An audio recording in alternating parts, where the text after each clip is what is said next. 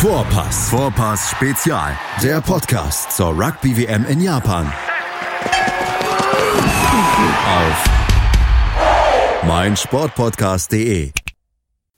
Am 19. September 2015 schaffte Japan die bis dato größte Sensation bei einer Rugby-Weltmeisterschaft, indem sie damals in der letzten Sekunde gegen Südafrika den entscheidenden Versuch gelegt hatten und damit gewonnen hatten. Hinterher schieden sie als Dritter aus, weil alle drei Spiel, alle drei Teams, die ums Viertelfinale kämpften, drei Siege und eine Niederlage hatten. Vielleicht kommt es dieses Mal auch genauso. Japan schafft wieder eine Sensation. Vier Jahre später. Sie haben Irland besiegt mit 19 zu 12 und man kann nicht mal sagen, dass es unverdient oder glücklich gewesen ist. Herzlich willkommen zu einer neuen Ausgabe von Vorpass Spezial hier auf meinsportpodcast.de. Mein Name ist Andreas Thies, wieder dabei aus dem Vorpass Podcast Georg Molls. Hallo Georg. Hallo, grüß dich. Schön dich zu hören. Georg, ich freue mich auch, dich zu hören. Du wirst heute einiges erklären müssen, wie das Spiel abgelaufen ist zwischen Japan und Irland. Hast du für einen Moment vor dem Spiel damit gerechnet, dass Japan hier eine ganz große Sensation schaffen könnte? Nein, eigentlich nicht. Vielleicht hat man mal so eine Nanosekunde darüber nachgedacht, ob Japan die schlagen könnte. Aber Irlands, ähm, Irlands Spiel gegen Schottland war ja schon so dominant und so gut, wie sie Schottland kontrolliert haben. Da habe ich, also ich habe nicht dran gedacht und ich kann mir auch sehr schwer vorstellen, dass es anderen Leuten so gegangen ist.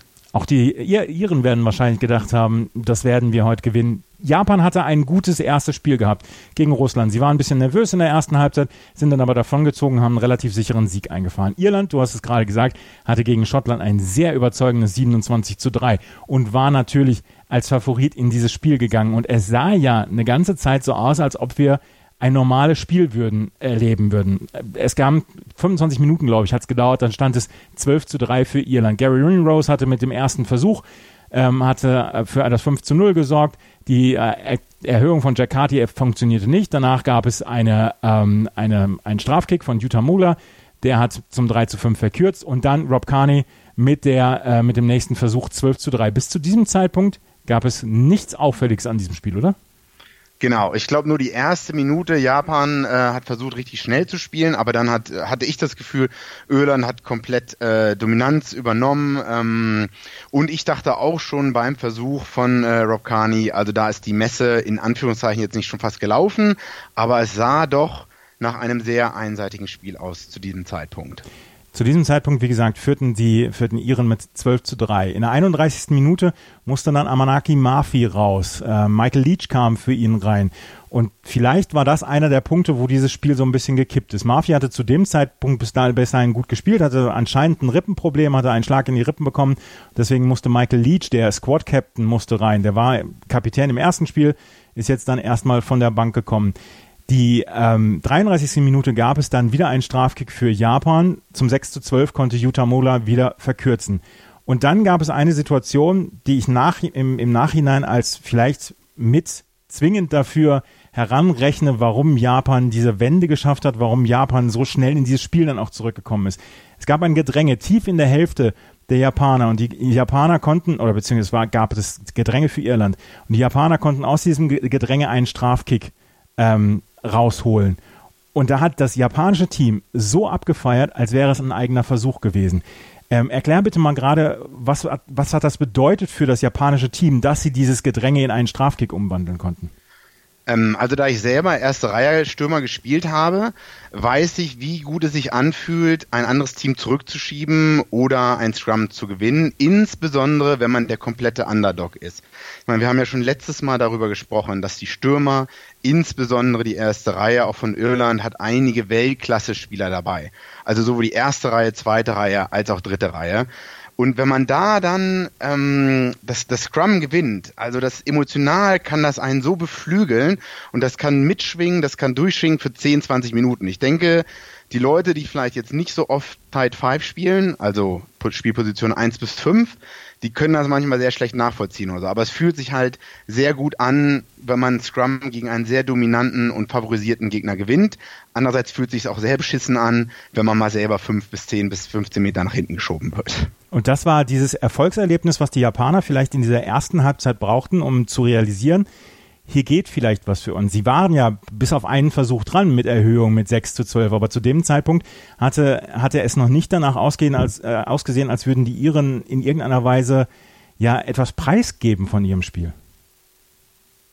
Genau, die hatten bis, ähm, die hatten zwar keine Punkte mehr dann in den 10, 14 Minuten erzielt, aber es sah jetzt nicht danach aus, dass Japan da nochmal groß zurückkommen wird. Ich habe so ein bisschen, es wurde ein bisschen ausgeglichener, aber das habe ich eher äh, so gewertet, dass ähm, Öland vielleicht ein bisschen mit seinen Kräften haushaltet, ein bisschen rationaler damit umgeht. Ähm, und ich habe jetzt nicht gedacht, ich habe jetzt nicht gedacht, dass das Momentum so umschwingen wird oder so. Auch wenn man dieses Scrum, gut, jetzt im Nachhinein kann man das vielleicht so, äh, kann man das so werten, dass das so der Momentum-Swing war.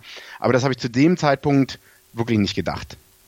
Als Zamugla dann in der 40. Minute, dann kurz vor der Halbzeit, nochmal einen Strafkick ähm, bekommen hat und den durch die Stangen gebracht hat, äh, stand es 9 zu 12 äh, für Irland gegen Japan. Und äh, die Japaner sind wahrscheinlich mit einem sehr, sehr guten Gefühl in diese Halbzeit gegangen. Die Taktik von Japan, dann nicht auf die Gasse zu gehen, auf die Strafgasse zu gehen, sondern diese Punkte mitzunehmen, erweist sich natürlich im Nachhinein als richtig. Hast du es während des Spiels dann auch schon als richtig ähm, angesehen, dass sie gesagt haben, okay, wir nehmen erstmal die drei Punkte mit aus dem Strafkick und versuchen nicht, den Versuch zu erzwingen? Äh, jetzt im Nah, also während des Spiels habe ich mir, also als die 33. und 39. Minute war, da, da waren sie 3-12 hinten und dann 6-12 hinten und da dachte ich mir, okay, wenn die jetzt, wenn die jetzt die drei, sicheren drei Punkte nehmen, dann heißt das vom Kopf psychologisch her, dass sie immer noch eine Chance, dass die immer noch ihre Chance in der zweiten Halbzeit sehen. Äh, ich habe nicht persönlich dran gedacht. Ich dachte, das ist auch keine gute Idee oder so. Aber es hat sich bewahrheitet, dass die noch daran geglaubt haben, dass sie das Ding in der zweiten Halbzeit wirklich noch drehen können. Auch in der zweiten Halbzeit ähm, änderte sich erstmal das, das Bild nicht. Es gab ähm, sehr viel Klein-Klein. Auch Japan versuchte dann schnell zu spielen, aber insgesamt hatte Irland das bis zu dem Zeitpunkt noch halbwegs im Griff. Hattest du eigentlich das Gefühl, dass die, ähm, dass die Iren die Japaner unterschätzt haben während des Spiels? Oder vor dem Spiel auch? Ich meine, Johnny Sexton war auch zum Beispiel auf der Bank. Einer ihrer absoluten Topstars. Da hat man vorher gesagt, no, wir wollen nichts riskieren. Haben sie, haben die Iren die Japaner ein bisschen unterschätzt vielleicht sogar? Ich glaube nicht, weil ich glaube, es ist okay, wenn der ein oder zwei deiner Superstars mal draußen lässt, weil ansonsten, okay, Johnny Sexton war draußen und eigentlich hat der die dritte Wahl fleihaft gespielt, soweit ich das richtig sehe, aber trotzdem die anderen Spieler, wie auch im letzten Spiel, äh, insbesondere die Stürmer, das ist ja fast alles erste Wahl gewesen, oder es ist sogar erste Wahl gewesen. Also ich würde nicht sagen, dass die Iren die Japaner wirklich unterschätzt haben. Die, die Japaner waren halt einfach gut. Also die haben wirklich, die Iren sind nicht mit dieser Rush-Defense wieder klargekommen. Die haben, die Japaner sind sehr oft angelaufen, sehr schnell Druck ausgeübt auf Nummer 10, auf Nummer 12, also First Receiver und auf diesem Channel. Und damit hatte ich das Gefühl, insbesondere nach der zweiten Halbzeit, wurde Irland immer ein bisschen nervöser. In der 59. Minute gab es den Versuch für Japan, der das Spiel endgültig gedreht hat. Es gab erst äh, ein Abseits der Iren, dann äh, bekamen die Japaner ein Gedränge, daraus entwickelte sich dann der Versuch von Kenki Fukuoka. Äh, Yutamola setzte dann die Erhöhung wieder zwischen die Stangen. Er stand 16 zu 12 für die Japaner. Und was ich vorher gehört habe, ist die ganze Zeit gewesen, ja, nach 60 Minuten, da brechen die Japaner ein bis 60 Minuten, dann kommen die Iren, sie werden ihre Kondition ausspielen, sie werden dann auch ihre physischen Vorteile ausspielen. Da kam aber nichts. Ja, genau. Also es kam ein kurzes Aufbäumen, wenn ich mich richtig dran erinnere, nach dem Versuch in der 60. Äh, in der 58. Minute von äh, Fukuoka kam so ein Aufbäumen für zwei, drei, vier, fünf Minuten. Da hatte ich, also da sind die Iren wirklich angelaufen, sowohl die Stürmer als auch die Hintermannschaft, ganz stark den Ball nach vorne getragen, auch wirklich zwei, drei Meter über die Vorteilslinie gekommen. Und da dachte ich, okay, jetzt scheint psychologisch bei den Iren so ein bisschen klar zu sein, dass sie jetzt mal auf, aufs Gas gehen müssen.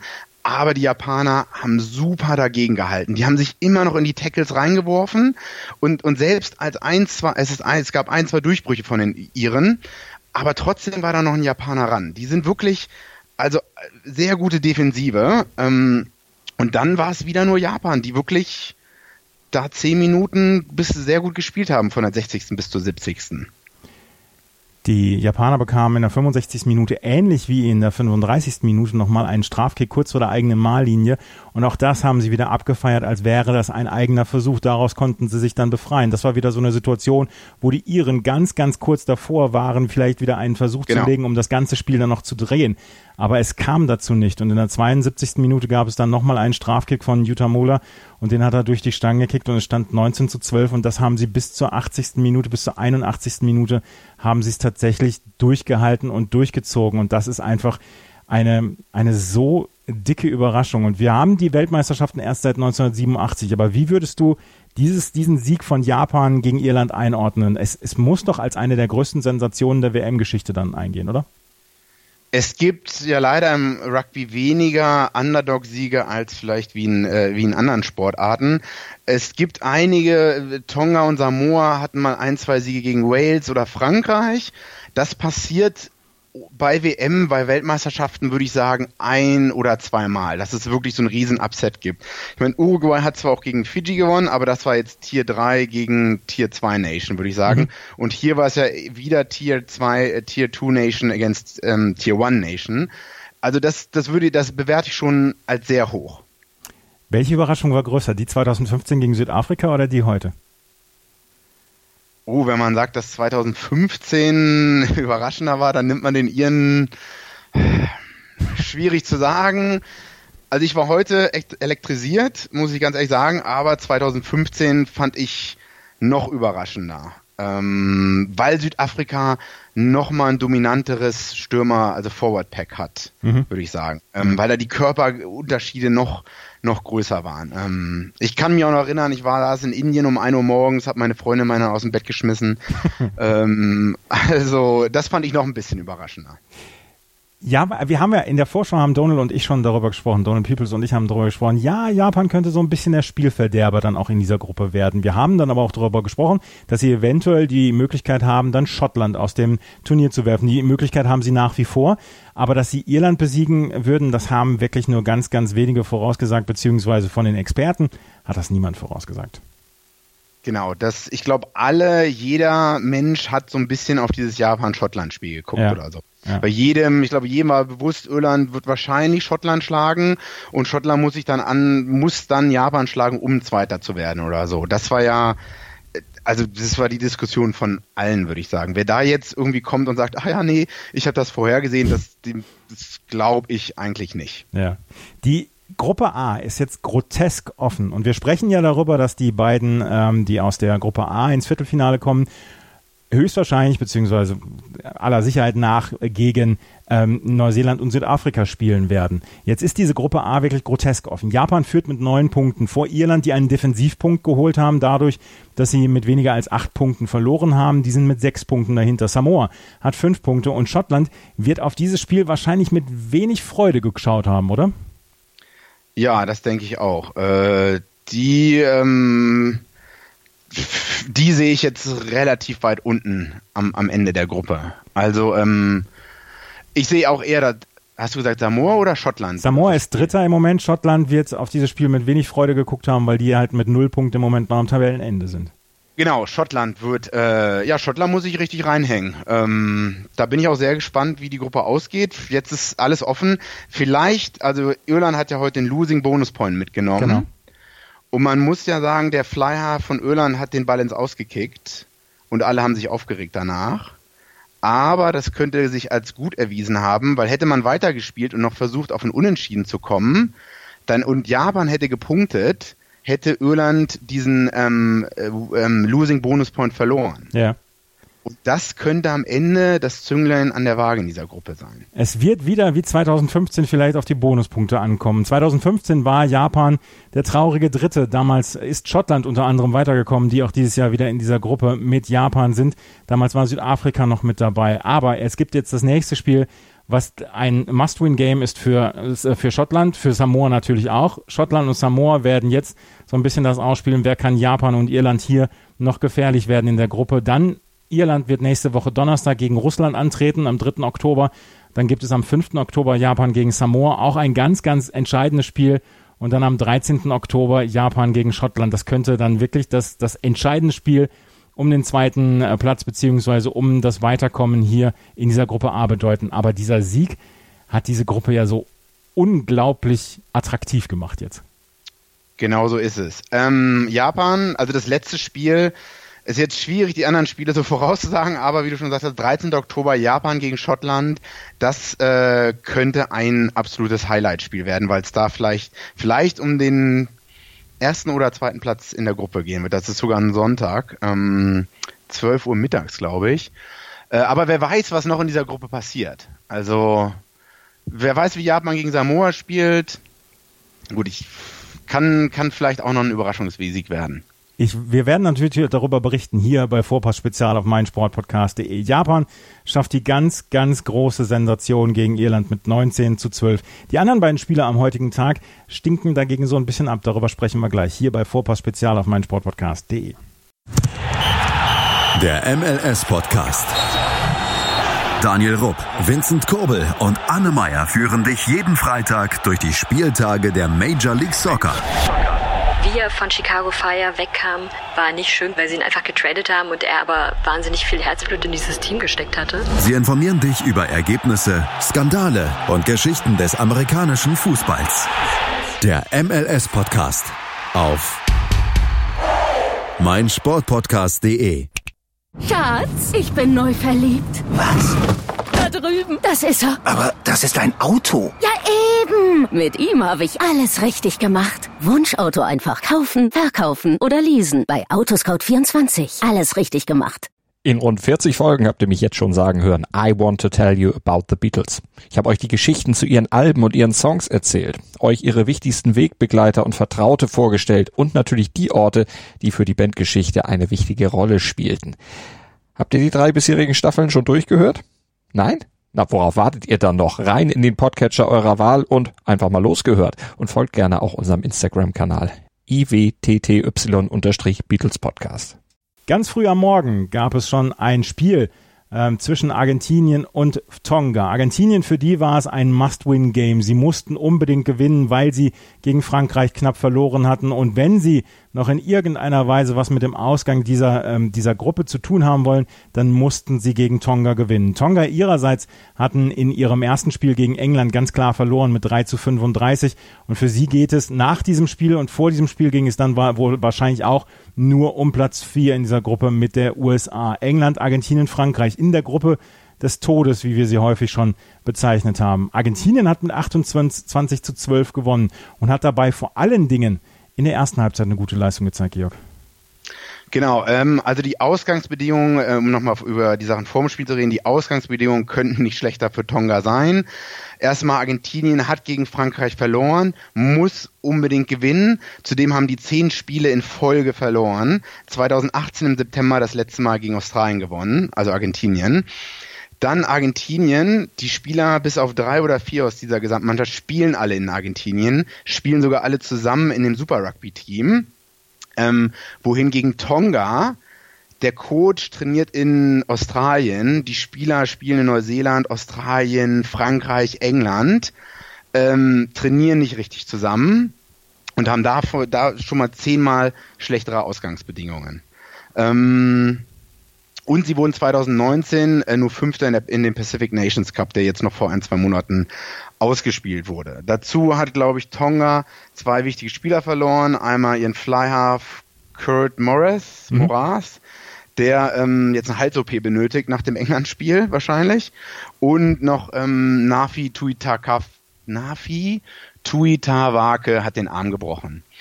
Ähm, das macht es nicht besser für Tonga würde ich sagen. Und Tonga war zwar im England-Spiel ganz gut in der Defensive, hat nur 35 oder 8, hat nur eine 38 Punkte Differenz kassiert oder 35 Punkte, aber im, im Angriff sah es bei denen schlecht aus. Die hatten nur einen Clean Break gegen England. Ja.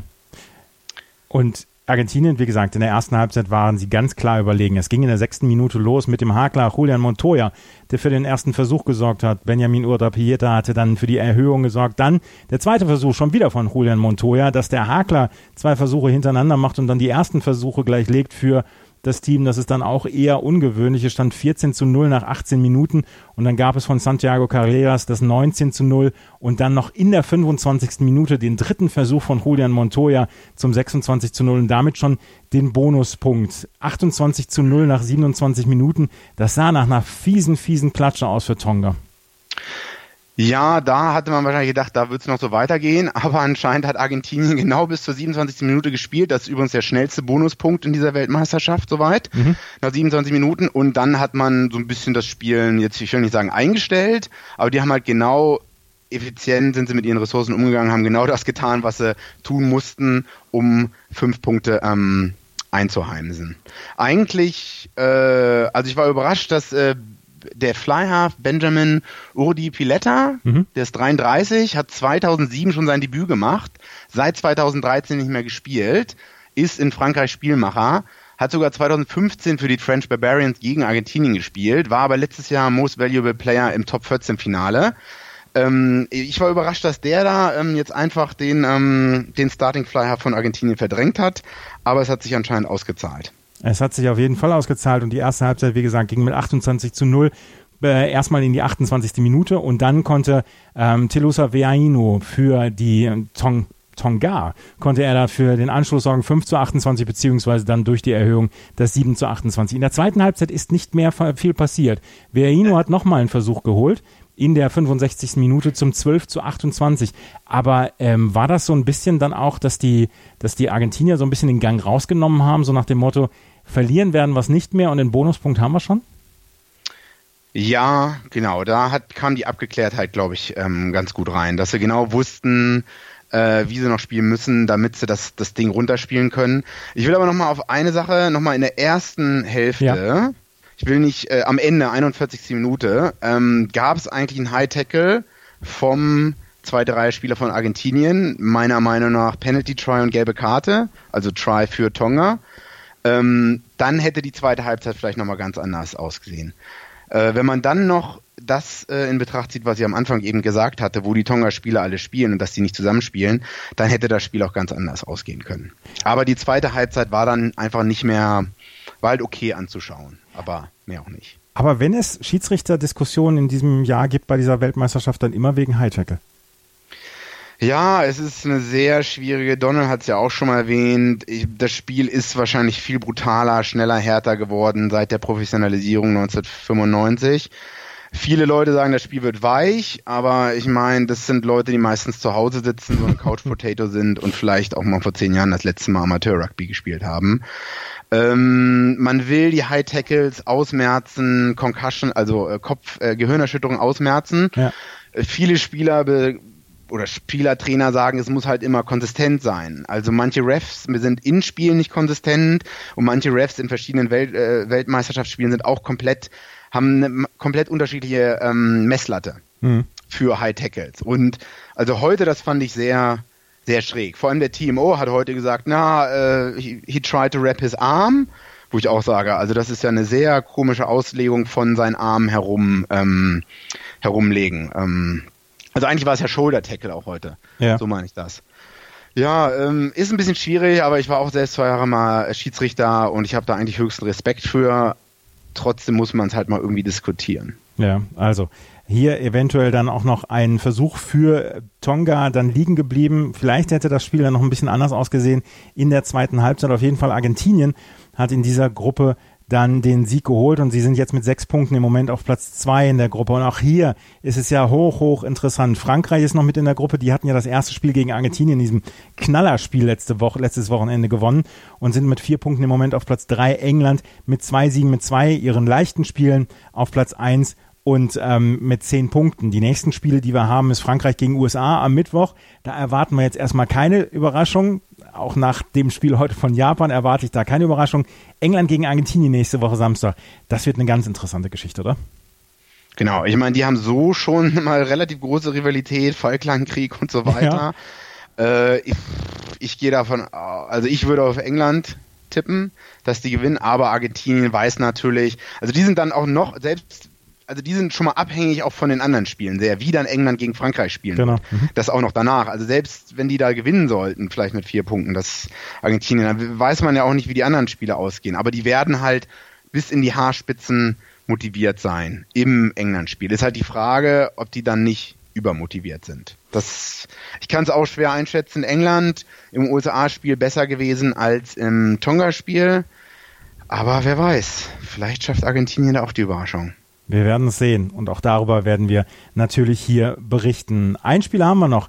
Das ist nämlich aus der Gruppe B gewesen. Und da hat Südafrika so ein bisschen den Frust abgearbeitet von ihrer Niederlage gegen Neuseeland. Gegen Namibia, das war von vornherein klar, dass das eine klare Geschichte werden würde für Südafrika. Sie haben mit 57 zu 3 gewonnen. Sie hatten vorher auf 13 Positionen ihre Mannschaft verändert. Da ist nicht viel übrig geblieben. Und genau mit diesem ähm, Team haben sie dann mit 57 zu 3 gewonnen. Sie haben zum dritten Mal bei einer Weltmeisterschaft gegen Namibia gespielt. Die Ergebnisse vorher waren einmal ein dreistelliges Ergebnis, 105 zu 13 2007 und 87 zu 0 2011. We call it progress.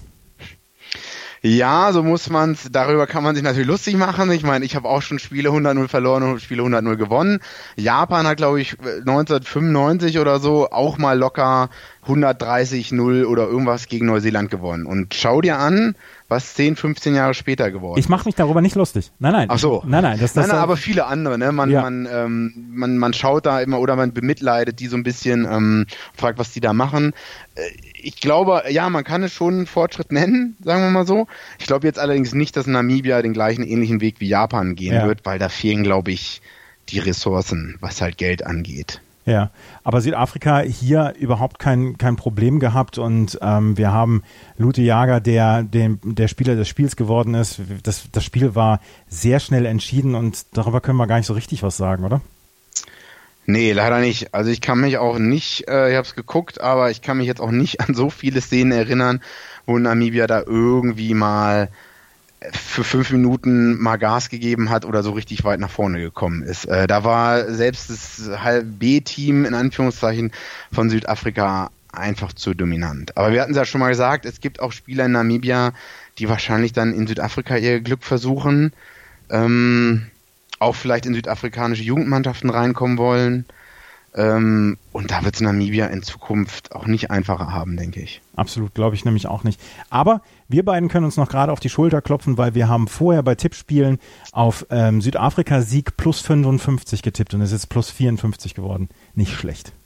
Das ist schon nicht schlecht. Also nach meinem Desaster, ich habe auf Südafrika, also ich habe im ersten Spiel Südafrika-Neuseeland plus fünf getippt für Südafrika und ich habe auch auf Argentinien gegen Frankreich Sieg getippt.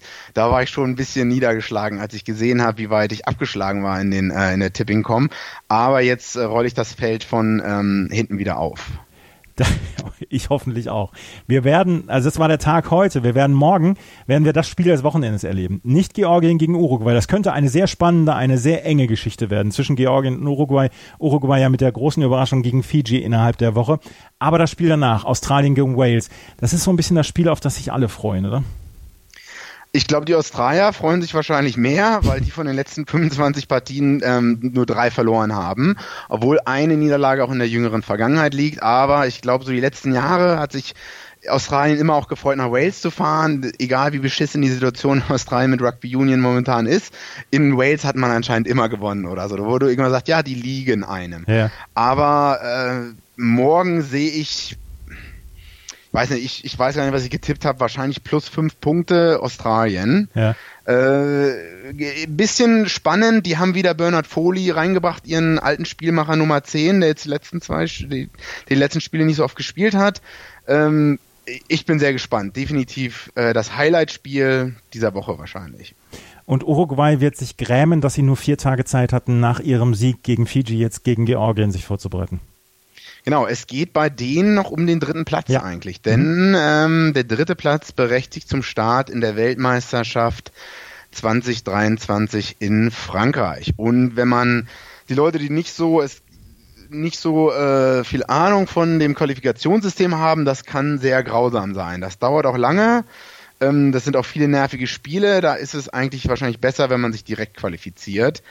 Ähm, also für die Uruguayaner und auch für die Fijianer ist es, glaube ich, sehr wichtig, dass, dass die den dritten Platz da machen. Also wohingegen Georgien, wenn die jetzt nicht den dritten machen, die würden es noch einfacher in der Qualifikation haben, weil die dann so auf Russland, Rumänien und Deutschland vielleicht treffen. Ähm, aber um die Uru für die Leute aus Uruguay geht es da auch noch um eine Menge. Ja, Absolut. Also auf jeden Fall ist auch in dem Spiel morgen eine ganze Menge Würze drin. Es sind nicht immer nur die Spiele um Platz eins und zwei, sondern auch dieses Spiel um Platz drei, was zur direkten Qualifikation für die nächste Weltmeisterschaft ähm, führt, sind dann auch wichtig. Und deswegen hat dieses Spiel zwischen Georgien und Uruguay morgen durchaus eine ganze Menge Würze. Das war der Tag, der 28. September bei diesem Rugby World Cup, der toll angefangen hat und ein, ein wahnsinniges Ende genommen hat mit dem Sieg von Japan gegen Irland. Georg, ich danke dir sehr für deine Expertise. Danke, bis dann, ciao. Vielen Dank fürs Zuhören, bis zum nächsten Mal. Auf Wiederhören. Schatz, ich bin neu verliebt. Was? Da drüben. Das ist er. Aber das ist ein Auto. Ja, eben. Mit ihm habe ich alles richtig gemacht. Wunschauto einfach kaufen, verkaufen oder leasen. Bei Autoscout24. Alles richtig gemacht.